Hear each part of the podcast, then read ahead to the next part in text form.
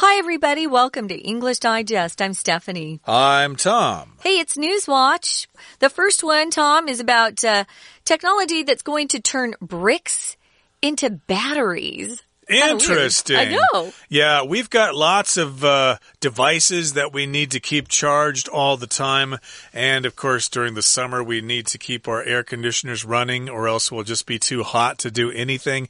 So we do need electric power. And usually we store power in batteries. Okay. Nowadays, of course, we store most of our electric power in lithium batteries, I think in our phones and stuff like that.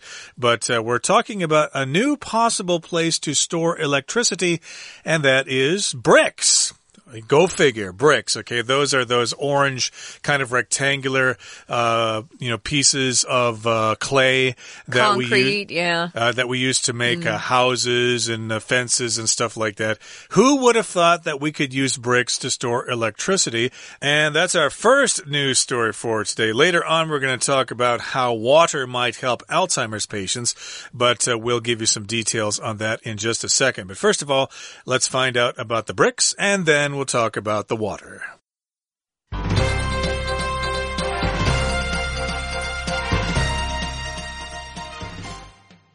New technology turns bricks into batteries. Bricks are among our oldest building materials, thus the world has collected a surplus of these building blocks as old structures are torn down.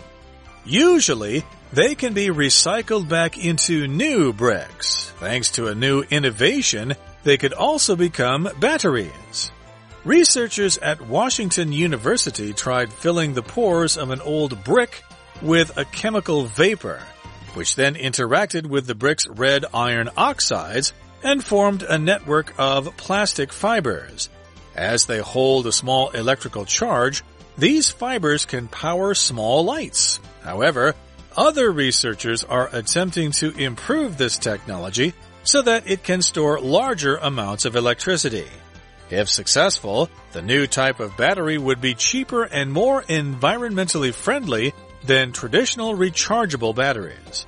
Although one brick might not have much storage capacity, stacks of them could form part of a home's interior, turning a contemporary structure into a holding cell for solar generated power. First, though, significant progress must be made on the development of this technology. Nutreat provides water and nutrients for dementia patients. People with Alzheimer's and other forms of dementia need quite a bit of attention and care. One need that often goes neglected is hydration.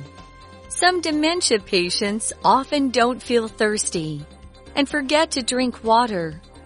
Others may not recall where to get it or might not be able to swallow properly. Lewis Hornby noticed this particular difficulty with his grandmother, as she was often taken to the hospital for dehydration.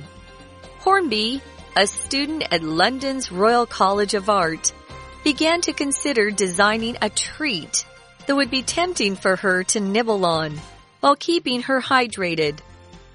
Hornby's school project resulted in Jelly Drops, a raindrop-shaped treat made from 95% water, with essential minerals and artificial sweetener added.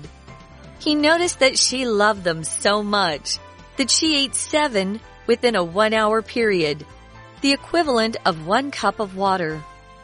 Jelly drops are now being marketed on Hornby's website and are available within the UK, with international markets currently being researched. Okay, let's talk about the bricks first here. Uh, the first news story we have for today is entitled New Technology Turns Bricks into Batteries. Okay, so we uh, told you basically what this all is all about. Again, for review, bricks are those orange kind of clay uh, bricks or blocks, I guess, that we use to build houses and things like that. So we can actually turn them into batteries now. So bricks are among our oldest building materials. Yes, they've been around for quite some time. We've used them to build all sorts of things over thousands of years. Thus, therefore, the world has collected a surplus of these building blocks as old structures are torn down. This happens all the time. Uh, the first thing I think about when I think of bricks is the old traditional Taiwanese houses or buildings that seem to be all made out of brick. And of course, developers are anxious to build new skyrise, you know, apartment, luxury apartments and stuff like that. So they have no qualms about tearing down those old buildings. So we get these uh, bricks. Okay, the buildings are torn down and then we've got all these bricks. We could send them to a landfill or dump them in the ocean or whatever they do with them. But hey, we've got these bricks. We could reuse them. Uh, I have a kind of an interesting story. When I was growing up and my mom and dad uh, were building a new home, I think I was 14. My mom went around the city trying to find old bricks that we could use in our new house. She loved the old red bricks that had white paint on them. And we found a schoolhouse and that's where we got our bricks from. Uh, but I thought that was funny. She loved that look because it looked like a house that was built, you know, back in the 1800s in Washington DC area. Uh, I'm from a desert city where you don't have a lot of red brick homes, but that's what my mom wanted. Mm. Red brick. So they're pretty beautiful. Well, usually they can be recycled back into new bricks, maybe a new color, a new shape.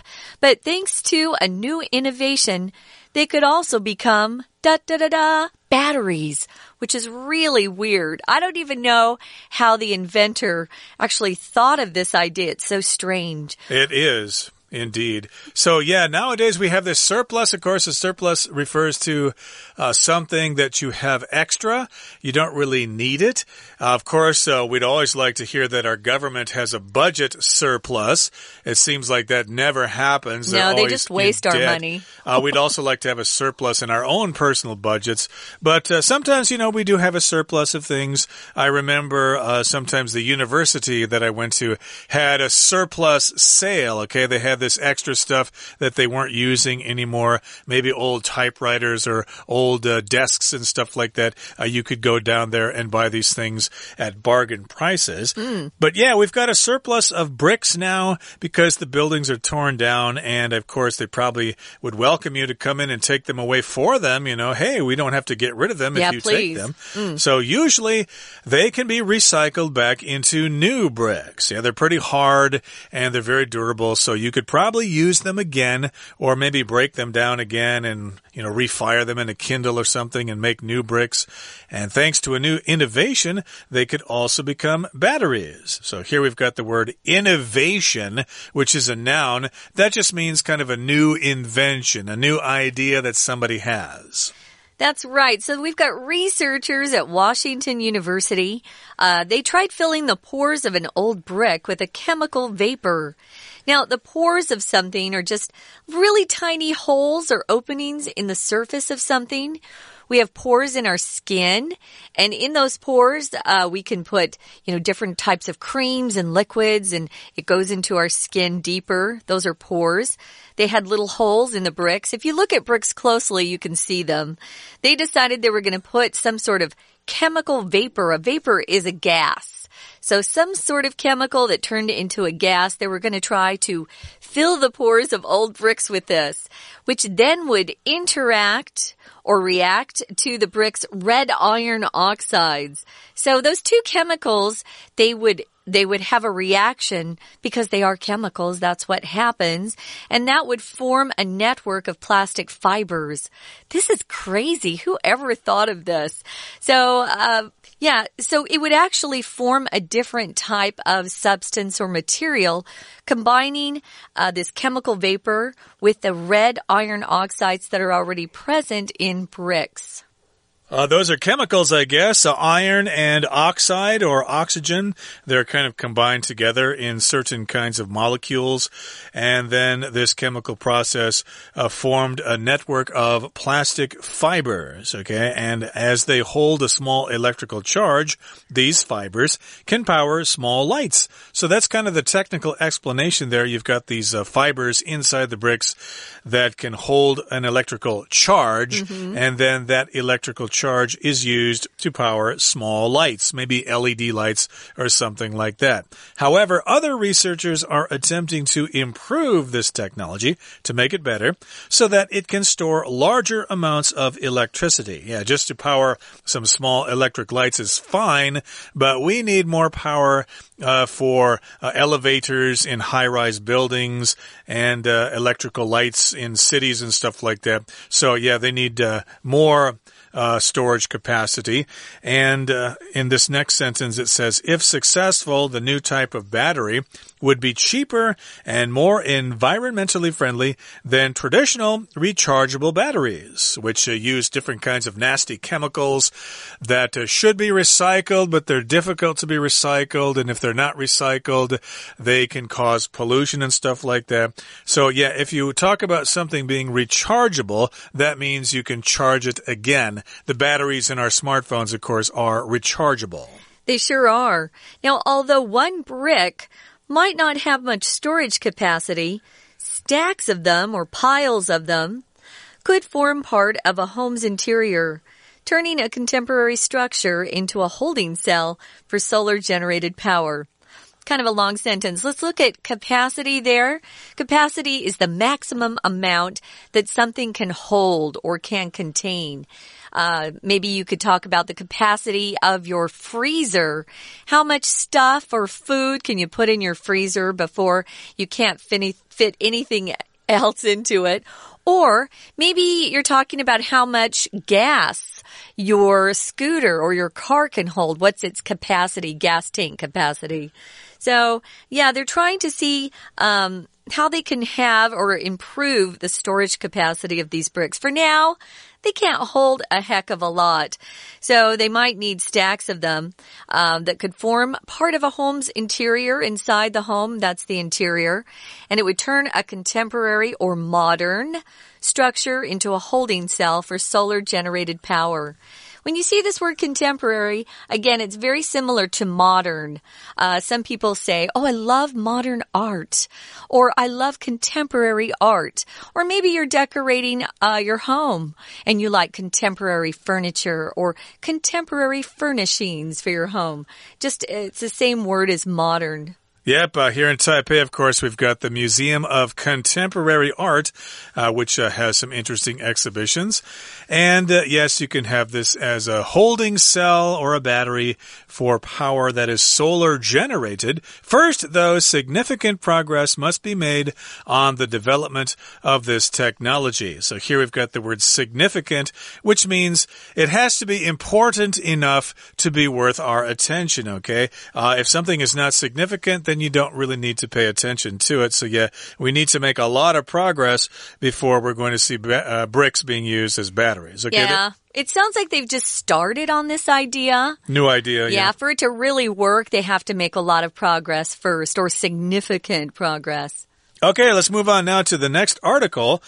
But first, we're going to listen to our Chinese teacher. 听众朋友，大家好，我是安娜。 有人说啊，太阳底下没有新鲜事，可是不对哦。我们 Digest News Watch 常常都会告诉大家 something new，比如说像今天，你知道吗？砖块居然可以变成电池，诶，我们赶快来看今天第一篇的 News Watch。不管是台湾还是全世界，都累积了很多过剩的建筑砖块。通常，当然旧砖块就是回收变成新砖块。不过呢，刚好最近有一个新的发明，他们居然可以变成电池。我们在第一段的最后一句 “thanks to” 这两个字要特别注意哦。“thanks to” 当然你可以翻成谢谢，不过通常中文会翻成幸亏多亏了有什么什么。注意，第一。To2 是介系词，而第二，它的语义上其实表示的是原因，所以多亏了一个 innovation，innovation 就是一种创新的发明。好，那到底要怎么样变成电池呢？原来啊，是在华盛顿大学他们的研究人员，他们其实试着想要用化学蒸汽 chemical vapor 去填充旧砖块的细缝。然后呢，经过一些化学作用之后呢，就会有电产生哦。我们来看一下第二段的第一句：Try doing something，试着做一件事情，用 B 来把 A 填起来，这个叫做 fill something with another, fill A with B，用 B 来把 A 填充起来。不过在这句话当中，可能要注意一下，因为 chemical vapor 之后带了一个补充说明的关系子句，从逗点之后的汇取到句尾的地方，可以把它左右挂号起来。先行词当然就是这个 chemical vapor，有一种化学蒸汽汇取，它怎么样呢？和谁谁谁交互作用？interact with，它是和砖块里面红色的铁。氧化铁 （red iron oxides） 其实是这两者在交互作用。第二个动作除了刚才的 interact interacted 交互作用之外，第二个动作就是 formed 形成了形成了什么呢？一种网络 network。这个网络是一种塑料塑胶的塑料纤维 plastic fibers。We're going to take a quick break. Stay tuned. We'll be right back.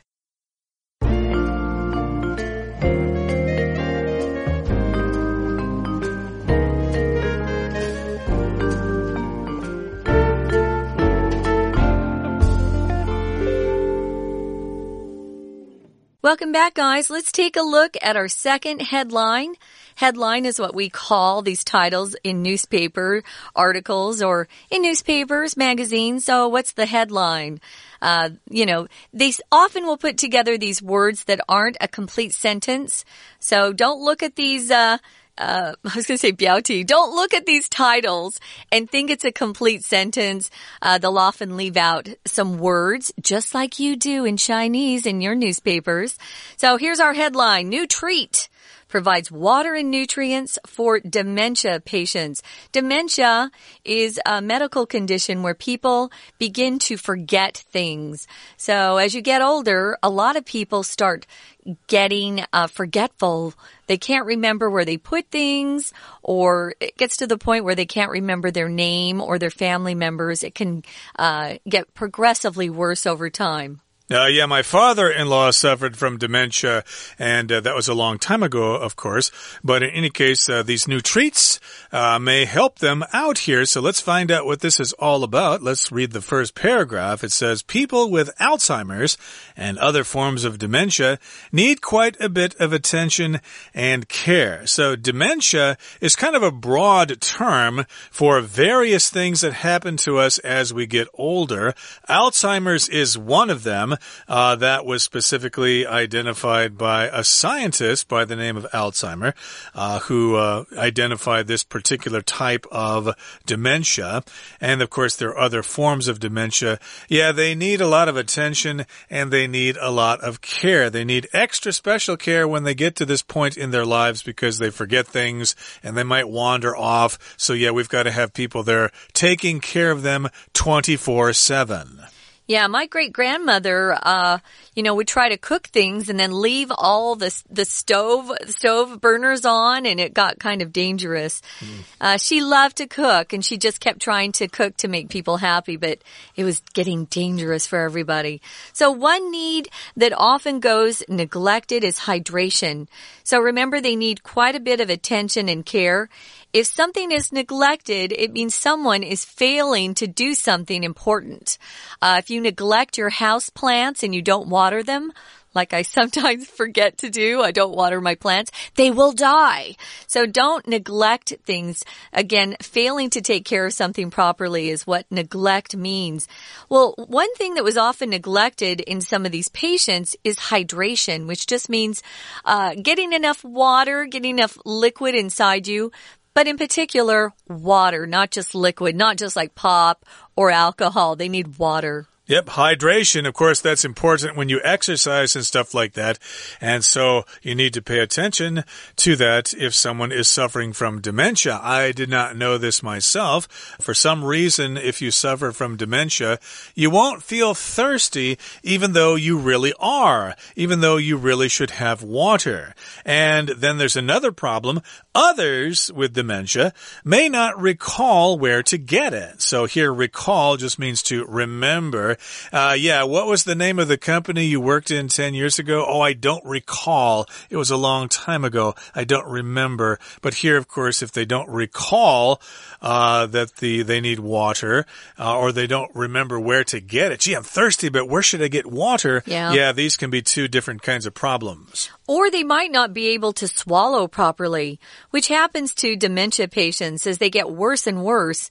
Uh, parts of the functioning, uh, functioning of their body stops working. And that's one of them swallowing. I had a friend who couldn't even swallow Oh, no. uh, before she passed away. So Lewis Hornby is the inventor of this uh, new treat that is helping dementia patients, at least in the UK. He noticed this particular difficulty uh, being dehydrated with his grandma. His grandmother had this problem. Uh, she was often taken to the hospital because she wasn't getting enough hydration. So the opposite of hydration would be dehydration.